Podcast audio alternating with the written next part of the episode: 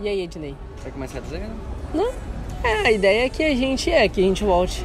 Essa aqui é a segunda vez que a gente tá tentando gravar porque fomos subitamente interrompidos. É, foi convocado a fazer uma chamada ali. É, quem está falando aqui hoje é Alexandre com o nosso colega aqui, Calil Sato. E aí, gente, como é que vocês estão? Esse aqui é mais um Resenha. Esse aqui é o nosso podcast, onde a gente fala sobre assuntos. E aí, como a gente falou no podcast passado, se você não ouviu, ouça. Ele está aí no Spotify, no Deezer, ou em qualquer outra plataforma que você esteja ouvindo a gente. É, nós falamos sobre é, experiências que nós estamos tendo em uma aula, né? Na, mais especificamente na aula de material didático. E lá a gente falou um pouco da ideia do como é que a gente quer é, que flua esse papo daqui para frente e de como é que as coisas vão se desenvolver nos próximos podcasts aqui.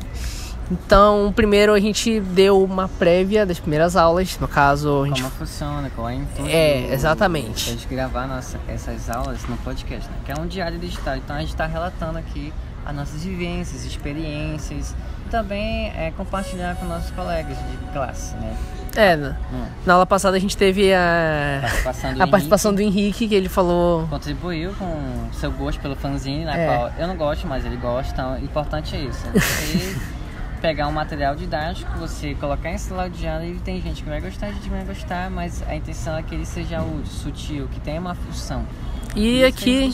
E aqui tem o Miller. O Miller ele tá ouvindo música, mas se ele quiser falar alguma coisa, se. Isso é, é, isso é um convite até. Se tu quiser falar alguma coisa, se te despertar algum interesse. Boa tarde, gente. A minha pergunta aqui para a dupla é: qual a mensagem, qual é o assim, o que vocês esperam passar para os, os futuros discentes ou até mesmo discentes a partir desse podcast? Qual é a como é que se diz? A mensagem que a gente quer transmitir para as Sim, pessoas. também. Qual é o legado assim Tem, que eu vocês posso, pretendem eu posso deixar? responder tranquilamente. Enquanto que alguns paleontólogos, arqueólogos procuram escavar registros para poder botar em um museu, qual será o nosso registro no futuro?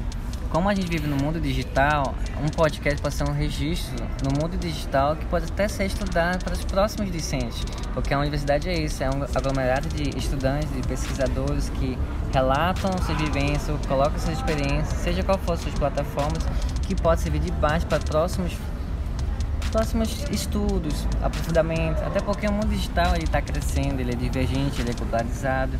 Então a gente está discutindo uma coisa que no momento é um ponto zero aqui, mas lá na frente vai ter um outro sentido. O cara é bom mesmo, né? Quando o cara é bom, a resposta é bem. Né, Miller? Sim, sim, sim. É, Daqui a pouco eu volto.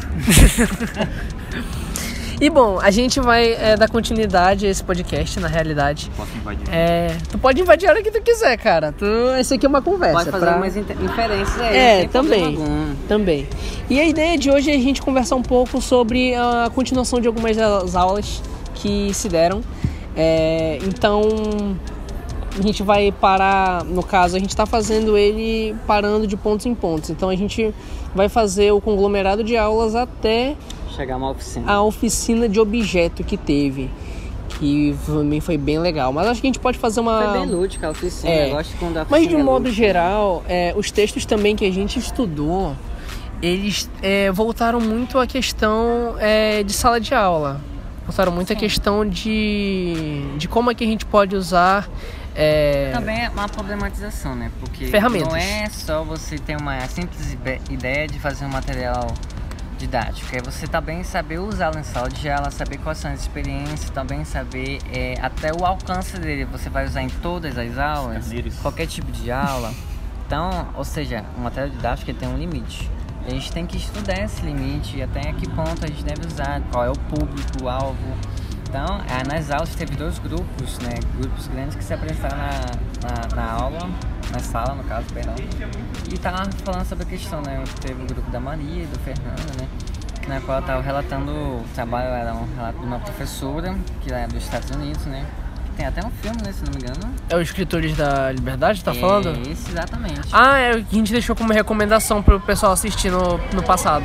Exatamente. Pode crer. Então, então, quais foram os materiais didáticos que ela usou em sala de aula para tentar cobrir, para pelo menos, primeiramente, chamar a atenção do aluno, porque era o principal problema, pois os alunos eram diversos, era respondão.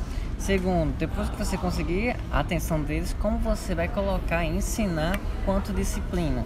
Por exemplo, ela dá aula de inglês, né? Então, como você poderia instruir, fazer um processo de aprendizagem? Porque, querendo ou não, você viver em uma periferia tem várias problemáticas. Questões sociais é que não falta. Há mais a questão da, da exclusão social. Aí, ou seja, ou tem dois caminhos, ou você tenta aprender que é maneira difícil, tradicional, ou você vai para o mundo das dólares, algo do tipo, para tentar ganhar dinheiro fácil, sustentar sua família ou seu próprio ego. Então foi essas questões que ela trabalhou em sala de aula e foram bem trabalhadas que o texto que o grupo estava conversando estava trazendo. E fizeram até uma, um questionário, um questionário que está no livro da, da própria professora de inglês, né? Quais materiais didáticos você usa, videocassete, porque na época era anos 90. Cara, é, essa questão de, de material didático é muito louca, porque é, como é que a gente vai é, chegar no aluno num ambiente em que nós já somos taxados de chatos? Professor é hoje muito, pelo menos no nosso país, infelizmente ele ainda é mal visto, ainda é uma profissão mal vista pelas pessoas, porque nós somos os chatos que estamos lá, somos zangados e queremos dar nossa aula, nosso assunto, de, enfim, né? Então, como é que a gente pode chegar com esse aluno e dar nossa aula, né, sem é, muitas inferências e fazer com que seja proveitosa para todos? Acho que esse é o, é o maior, é, a maior questão que move a gente de como é que a gente vai fazer uma aula. Então, por exemplo, eu já vi professores meus, né, é, de cursinhos, professores mesmo de escola, que eles é, levavam fantasias. E aí eles faziam, tipo, aulas temáticas. Faziam aulas temáticas, é, sei lá, um era vestido de Chapolin, o outro era vestido de, de Batman. Então, assim, tipo. Eu sou Batman. É, tipo assim, não somente é, o material didático como a gente conhece hoje, que é, o, que é o livro, né? Que é outro ponto que a gente vai entrar, que é a avaliação desse material, mas é, que recursos, além é, desse livro, você pode estar tá utilizando para você fazer isso. Então, por exemplo, é, então, por exemplo, cara, é questão da gente usar, é, no caso desses meus professores, eles usaram fantasias. A gente pode usar fantasias. A gente pode, sei lá, é, levar bombons, mas, por exemplo, serenata de amor. Serenata de Amor, ele seria uma. Antigamente, eu não sei hoje, ele vinha com um poema. Ele vinha com um sonetinho. Uma serenata, acho que era serenata. Serenata era, era, um poema cantado, né? Um poema de amor que você se declarava, declamava sua amada ou amado. O amado, é, e é, exatamente. Você era ritmizado pelo violão ou alguns instrumentos. Essa era a serenata. Eu acho que, é, eu acho que antigamente, é, por exemplo, não levar, tipo, vá, ficar, eu vou, o professor é bonzinho, eu vou distribuir doce. Não, não, não é essa a questão. É como a questão é que. não é nem ser bom ou ruim ou é em ruim. de pessoa, ou porque não tem que levar para o lado pessoal, a questão é em termos de didática. A questão é como você dá aula de qualidade, chamando a atenção do seu aluno, sem ser taxado de chato, de ordinário, de horrível, ser escroto ou rigoroso, mas ao mesmo tempo não ser bonzinho o suficiente para passar o aluno facilmente. Você fazer que o aluno tenha capacidade suficiente para que ele possa aprender a disciplina, que ele possa seguir em frente. É isso. Sim, sim. E também a questão de como é que a gente pode avaliar o material, por exemplo, que muitas vezes a escola oferece pra gente, ou que a gente tem em mãos, ou que a gente consegue escolher para a gente poder aplicar esse material de fato. Então, cara, a gente usar, por exemplo, é, sei lá, um livro didático que a gente ganha normalmente das secretarias de educação, ou o livro didático que a escola disponibiliza pra gente é, tá dando aulas para os alunos, porque tem escolas que elas é, não, não dão a liberdade pro professor escolher.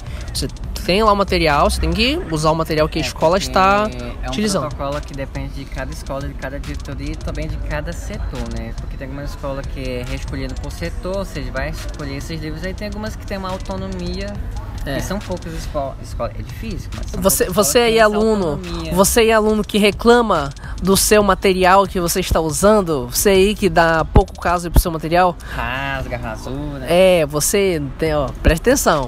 muitas vezes não é o professor que escolhe. Às vezes é porque é o único que tem. É aquela problemática, É o que né? tem. Você pega uma colher de plástico pra comer uma rabanada. é, é o que você tem. Ou vai com a mão, ou vai com o É. pé. É o que você tem. Você É. tem que dar o jeito de trabalhar. Então, por exemplo, a gente hoje tem uns parâmetros para avaliar esse material. Então, é, se é, ele tem desde questões é, textuais, de questões intertextuais, de como é que ele está apresentado, se as imagens elas são linkadas com os textos que tem, os textos verbais no caso. Então, Também se tem uma questão reflexiva, né? Porque né, o aluno, uma coisa que você tem que entender, que o aluno não é uma tábula rasa. Não é o professor chega lá e falar e ele vai aprender tudinho fechar a caixinha. Não é isso. Toda pessoa, qualquer pessoa, em qualquer circunstância, ela tem um pré-conhecimento.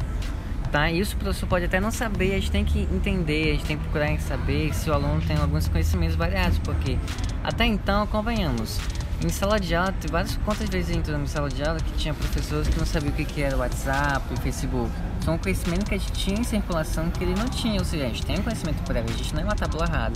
Segundo ponto, sabe, após saber quais são os conhecimentos que estão é, localizados em sala de aula, é você adaptá-los, fazer que eles tenham uma mente reflexiva para trabalhar questões textuais, textuais da linguagem questões sociais também, né?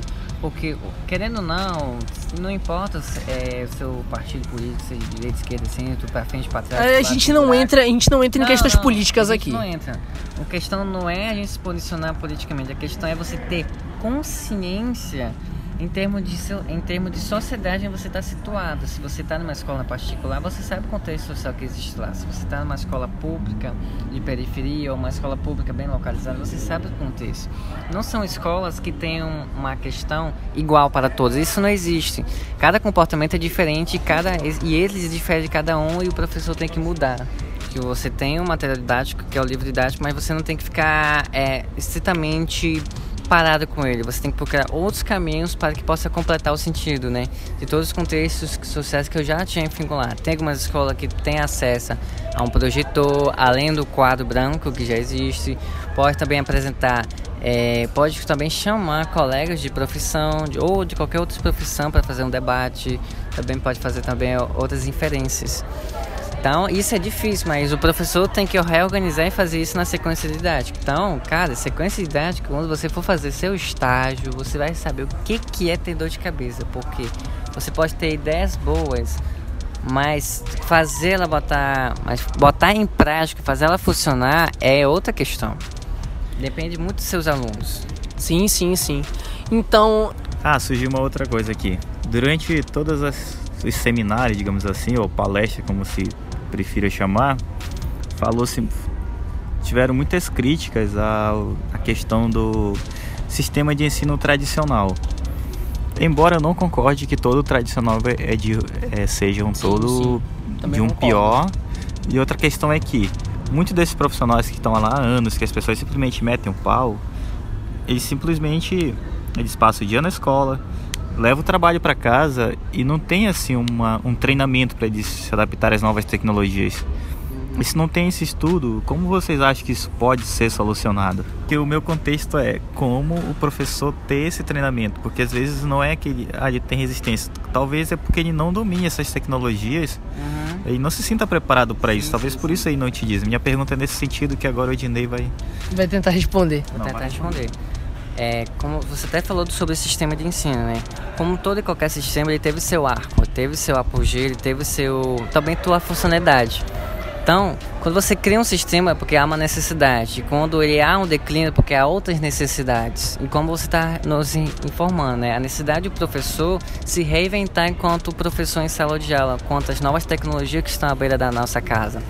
Então, por exemplo, a própria UEL tem um PAFO, que é um sistema de, como é que fala, de processo de ensino contínuo do professor, ou seja, ele tem uma, uma parceria com a Secretaria do, da Educação do governo do Estado, já que a, escola, já que a universidade é estadual, na qual ela manda convite, ou o professor pode ser informado, mas ele também tem a questão do diretor, também tem a questão da comunicação entre os diretores, entre os setores de profissão na qual o professor ele pode ser passado para quem tem, digamos assim, 40 anos de carreira, receber o convite para passar por um processo de reorganização em termos de professor para poder aprender.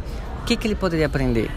quais são as novas tecnologias vigentes? Ah, tem as redes sociais, beleza. Só as redes sociais? Não, tem um projetor, é uma tipo de tecnologia digital. Então, ele sabe usar? Não, vamos informar ó, qual é a função para a gente poder usar isso em sala de aula. Como a gente está tendo na nossa, na nossa disciplina de materiais didáticos, a gente está vendo os materiais analógicos, na qual esses professores, digamos, antigos, têm amplo domínio, e tem os materiais digitais, que a gente está aprendendo a, a ter sentido enquanto material didático. Então eles também podem aprender isso, se reinventar e, e ter mais novas descobertas. E o que, que tu acha sobre isso, Miller? Sobre. Isso, é, não só o que o Odinei falou, mas de modo geral. De modo geral, eu acho que a Secretaria de Ensino, de Educação, por exemplo, deveria criar uma maneira de levar essa formação até a escola para que os professores possam ter acesso a isso. Para que eles tenham um momento de. Porque esse é um crescimento profissional. Porque eles têm só essa exigência de estar tá lá dando aula maçantemente e não tem essa abertura de, de estudar, de procurar se inovar, porque são cursos que devem ser oferecidos pela. Porque vamos analisar de acordo com uma empresa. Se ela, a empresa, quando ela quer que um profissional seja bem capacitado, ela proporciona essa formação para ele. Ela leva profissionais até a empresa. Uhum. Então essa questão pode ser levada até a escola. Eu não concordo quando critico os professores tradicionais. Ah, porque eles são isso, porque eles são aquilo. Mas de repente nós que já estamos incluídos nessa tecnologia, nós não pensamos de repente, ele não nasceu nessa era digital. Ele não tem todo esse acesso, porque tem pessoas que têm anos de profissão que não sabem mexer no celular digital totalmente, não sabem utilizar esses recursos. Então acredito que não cabe julgamento, como sempre se escuta. Cabe é. sim o estender a mão, essa parceria. E a gente tem que buscar maneiras de dialogar com eles, não só não, não é uma exigência só deles. É, nós também temos que ser mente abertas. Nós falamos tanto que eles são mente fechada, mas será que a nossa mente está tão aberta? É. Então meu posicionamento é esse, que o Dinei quer concluir aí. Eu quero concluir. eu, eu concordo parcialmente. É, sobre a questão do julgamento. A questão do julgamento ela é uma coisa que eu não vou filosofar muito, que acontece todos os dias. Então, os julgamentos sempre vão ter. Cuidar mais que a nossa profissão, que é a mais julgada de todas, que é ser professor. Tá, quanto à questão da secretaria que ela oferece, quanto à Secretaria Estadual do Amazonas, eu sei que ela oferece, porque temos uma faculdade, uma, uma universidade que privilegia isso. Só que isso não é uma ordem com, que convive com todo o Brasil, então é uma questão nacional, ou seja, ela está em que esfera? Federal, ela está uma esfera federal, então cabe também a um, ao ministro da Educação a fazer algum tipo de portaria. Não podemos fazer esse tipo de comentário. Mas, mas aí ah. também é outro em outro ponto. Em, em, outro ponto, por exemplo, é uma coisa é o no, no caso de criar-se um mecanismo federal para você fazer isso, que ele vale para o país inteiro.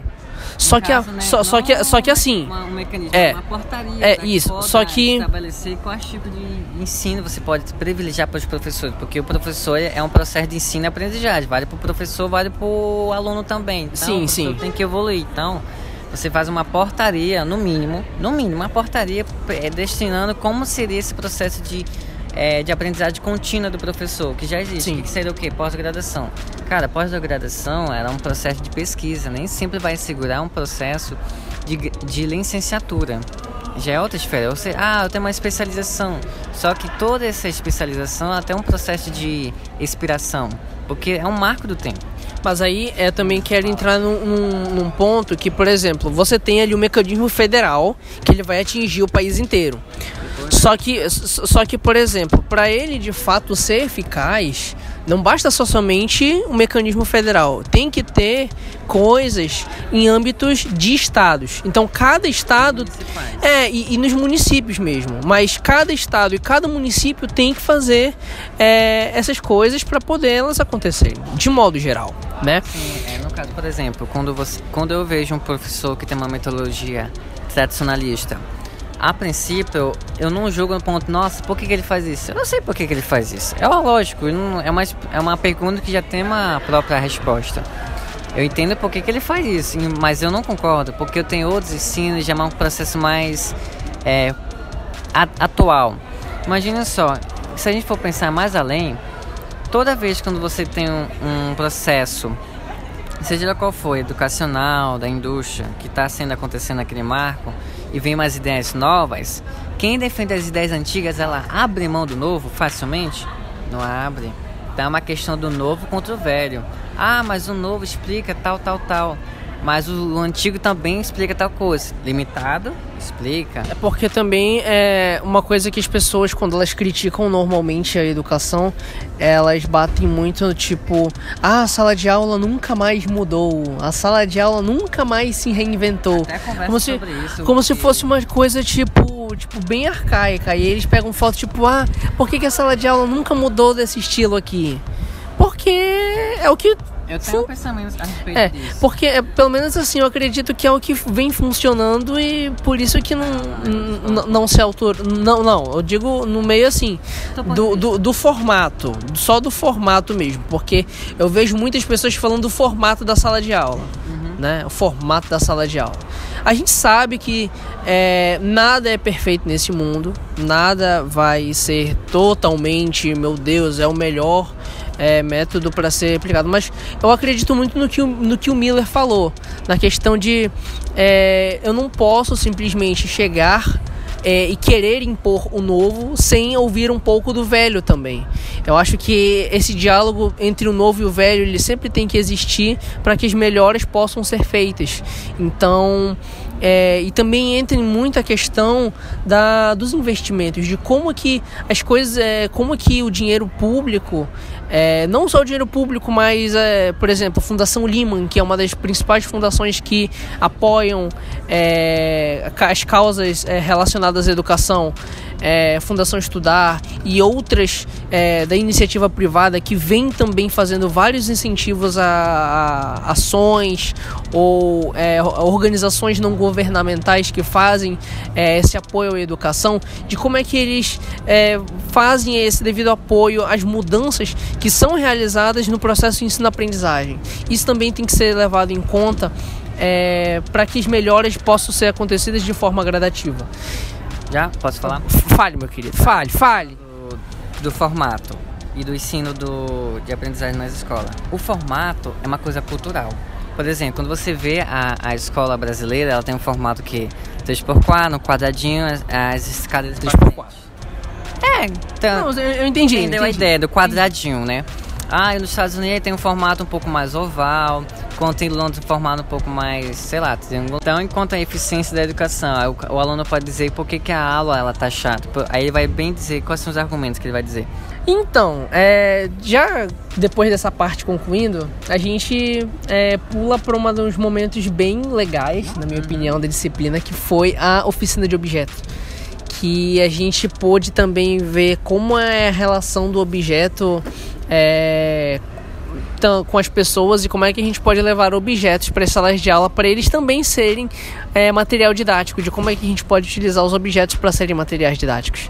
Então, na Peraí. Ficaria Ah. interessante. Depende Olha. do objeto, mas faz. Tá, mas enfim. É, e aí, é, É, Fala. Sem lembrar que usa. Por que, que o objeto? Não, não esqueçam que a gente trabalha com a linguagem. Então o objeto ele remete a um pensamento, a uma linguagem. Ou seja, tem uma imagem boa. A própria imagem do objeto vai remeter a alguma figura. Boa, ruim, enfim, entre os caracteres. Vai. tá. E aí, é, a gente, é, no caso, tu, tu- tu não trouxe um objeto específico, mas tu falou que um objeto teu de apreço é, era o diário de Anne Frank, o meu era um PlayStation 1, eu tinha lá, eu trouxe o PlayStation 1, mostrei o PlayStation 1. É caramba. Cara, pra, cara, o meu PlayStation 1 é a coisa assim que, nossa, é demais. É muito boa mesmo. E aí. No caso, o meu objeto eu escolhi foi o diário de Anne Frank, não porque ele é um diário de Anne Frank. Porque o meu melhor amigo me presenteou. Ele sabe que eu adoro história. Eu poderia estar muito bem fazendo história, mas estou fazendo letras. Isso é um destino meu que eu tenho minha própria consideração Ok. que eu escolhi. Continuando. Então, aí- esse objeto, ele tem esse apego. Hã? Hum, fala aí. Não, só tava falando que o meu objeto de preferido é um livro de Anne Eyre. Por que, que ele é teu objeto favorito? Porque eu não sabia que esse livro existia, eu, eu procurei o filme porque eu tava pensando na minha ex. E fui procurar algum filme com o nome dela, descobri que tinha um livro e comprei o livro. Muito É bom. como uma recordação. Excelente. É o Excelente. tipo de relato que deve ser realmente colocado no podcast. Corta. Não, vai botar aí, bora. Mas enfim, é, então como é que o material didático ele pode é, chegar e encantar o aluno ou sei lá, é, como é que esse material pode remeter lembranças ou memórias? Acho que pode ser de É, duas maneiras, né? de é, é uma faca de dois gumes ali. Então foi bem legal, foi como é que as maneiras de como é que a gente também pode fazer uma avaliação desse objeto para ele ser um material didático. E eu acho que no mais, até esse ponto, eu particularmente não tenho mais nada aqui pra nenhum nenhum comentário a mais. E você? Eu tenho. Não, sobre objeto, né? Que é uma faca de dois gumes, porque é a idade de dois momentos. Você traz um objeto que você pode trabalhar em sala de aula. Por exemplo, quando você está trabalhando uma gramática, por que você não traz uma gramática e pensar o que ele pode ser além de ser uma simples gramática, em termos de questão de linguagem? É um exemplo, é um objeto. Depois disso, você pode fazer que seus alunos participem da ata, fazendo que eles tragam objetos. Quais objetos? Eu não sei, são seus alunos. Você tem que conhecer, fazer um perfil deles. Então, acho que essa 300 objeto mais outro objeto, você traz uma correlação de professor mais próximo do aluno, para te dar aquela estima de autoridade, porque ele é uma autoridade? É, mas além de autoridade, é uma pessoa amigável que vai te ensinar que, tipo, crescer na vida é algo muito relativo. Agora, conhecer as coisas da vida é algo individual, e isso o professor oferece, e, não é, e é sem igual. E você, Miller, tem alguma consideração a mais pra fazer aí? pergunta. É porque durante a oficina do objeto, observou-se que muitos dos colegas não tinham assim, um objeto que desgostavam como uma lembrança assim. Aí referenciando Bauman com a questão do mundo líquido, porque as pessoas estão sempre correndo, achando que tem uma dica de leitura, mundo líquido, Do Bauman. amor líquido, enfim. Mas voltando à pergunta, então vocês acham que essa questão do imediatismo ela tira esse esse prazer das pessoas de apreciarem um objeto, de ter essa elas estão sempre correndo, achando que vão ficar sem tempo, mas na verdade o tempo não corre, somos nós que corremos atrás do tempo, enfim. Qual é o posicionamento de vocês a respeito disso? Então, é, sobre a questão é, desse, desse imediatismo que a gente vê hoje muito é, presente, eu concordo com o Bauman com, com- nessa questão de que as coisas vêm se tornando muito líquidas, como ele, como ele mesmo fala. O mundo vem se tornando, as pessoas querem as coisas tipo. é, as coisas cada vez mais pra já. Então, um namoro de antigamente não é o mesmo namoro de hoje. É, por exemplo, um objeto que poderia demonstrar algo antigamente, hoje ele já não é mais demonstrado. Então, por exemplo, eu tenho uma relação muito afetiva com o meu PlayStation 1, que é- muito guardado. Vim, inclusive, hoje estou usando a camisa do PlayStation. Toda vez, toda, acho que terça, sexta-feira, camisa do PS. É. E aí, é, eu tenho isso muito porque foi o primeiro, primeiro, meu primeiro contato com videogame, que é uma coisa que eu gosto muito, uma coisa que eu tenho muito interesse. E é, como é, levar videogame para dentro da sala de aula, que eu acho que é uma coisa, pelo menos para mim, que seria muito legal caso um dia eu venha a professorar, né, digamos assim. Então, é, as- ho- hoje as pessoas, é, na maioria, não digo todo mundo, não é legal também gente fazer é, genera- generalizações, mas elas querem muitas coisas para agora. E eu acho que isso também é uma, é um- uma das coisas que afeta, por exemplo, as pessoas que têm ansiedade, as pessoas que têm depressão, que é um mundo muito do agora, um mundo muito de aparências. E as pessoas, elas consomem muito isso hoje em dia. Então eu acho que é, vem se perdendo muito a afetividade com, sei lá, livros ou coisas, ou enfim, pontos a acrescentar. E o que, que tu acha disso, Dinei? Não, eu só quero, no meu ponto de vista, ainda pretendo fazer filosofia. Meu, não, tô, não tô brincando não, tô falando sério. Que a questão do, das ques- as questões líquidas, ela não é uma coisa de agora. Ela é uma coisa há muito tempo, desde que a humanidade é a humanidade. No meu ponto de vista. Segundo ponto. Com o advento da tecnologia, as coisas se tornam Advento. Exatamente, advento da tecnologia. então, Ou seja, quanto mais instantâneo, mais rápido for as conexões, as mensagens instantâneas, o WhatsApp que está tá por aí, mais rápido, mais você está informado. Ou seja, é engraçado porque um, quanto o mundo mais globalizado ele é, mas separado ele é também ao mesmo tempo. Ou seja, é uma coisa paradoxal. Você é mais dentro, mas ao mesmo tempo você está fora. Eu lembrei de uma aula, de uma aula que a gente teve, é, que inclusive foi outro professor que deu pra gente, que ele é filósofo. E ele falou que existe uma corrente que é o acelerarismo, alguma coisa assim, que é as questões das coisas serem muito rápidas, muito Sim. de imediato, as coisas têm que acontecer agora. Então, a, é quando você tem esse objeto, é aquele marco, aquele marco instantâneo, nem histórico, é instantâneo daquele momento. E quando você passa daquele momento, você fica questionando o valor do objeto. Se ele vale lembrança, se ele tem um significado, ou ele é deixado de lado, escanteio, guardado, jogado fora água assim. Ou Mas... seja, o sentido de valor do objeto, ele é muito deturpado. Nessa relação de amor líquido, ele tem um prazo de validade. Esse prazo de validade depende da pessoa, de quem usa ou do mundo quem usa o objeto. E você, Miller, o que, que tem para contribuir com a gente sobre isso? Creio que minhas contribuições por hoje já estão chegando ao fim, mas eu quero dizer que é isso. Como o Ednei falou, ao mesmo tempo que está tão próximo, está afastado. É uma coisa paradoxa que a tendência, se as pessoas não pensarem de uma outra maneira, procurarem desacelerar um pouco, é piorar. Mas eu ainda tenho esperança na humanidade sempre que Cara, a gente pode reverter uma coisa. É seguinte, sabe qual foi outro marco da história que teve uma grande aceleração e daí deu uma grande depressão? A crise do 29 na economia. Todo mundo queria produzir, produzir, produzir, produzir, produzir. Chega lá, puf, não tinha mais o que fazer. Até me lembro que na palestra lá do professor Victor. Enfim, Leandro, é. rapidinho, terminando que falou que para que as coisas aconteçam, dar um, aquele basta, é preciso que uma grande tragédia, algum trauma aconteça. Melhor trauma, melhor dizendo.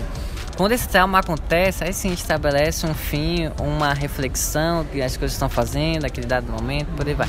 Enquanto não tem esse trauma, as coisas continuam continuando, fluindo e o mundo continua aí, mais líquido do que sólido. Para concluir, eu creio que nesse mundo líquido a tendência é cada vez mais as pessoas se tornarem-se escravas da rotina minha participação por hoje se encerra. Obrigado pelo convite. Boa noite até e até a próxima. E aí, gente, depois disso a gente encerra esse bate-papo de hoje. Eu acho que foi. Um francês aqui, se quiser falar, que é. Só pode dizer assim: Oui, oui, bonne nuit. Eu, eu, acho que, eu acho que foi, foi bem proveitoso que a gente teve aqui hoje. E é isso. Para mais resenhas, você pode ver aí, a gente já tem um. Pagando o Clube do Jabuti. a gente já fez aí é, um outro resenha para você que tá ouvindo pela primeira vez. Eu sou o Calil, sou o host do resenha. Aqui eu tô com o meu convidado o Ednei e o Miller. Do Clube Jabuti. O Miller, que ele quer dar o merchan dele do Clube do Jabuti e do Poeta das Amarguras. Não, só convidar o. Eu vim representar aqui o clube de Jabuti, que não, né, não comentamos tanto, mas no próximo podcast vai estar um pouco sobre o clube de Jabuti, dia 29. Tu, oi? Dia 29, o clube de Jabuti. Não, mas isso aqui fazer... vai estar temporal. Isso aqui vai estar tá temporal, não vou lançar logo agora. Isso aqui está temporal. Mesmo assim, deixa marcado aí. Desde já já tá marcado que dia 29 é a apresentação do Clube do Jabuti. Tá aí, dia 29, dia 29 é a apresentação do Clube do Jabuti, então. Gente, obrigado por ouvirem o resenha e é isso aí. Até a próxima. Falou.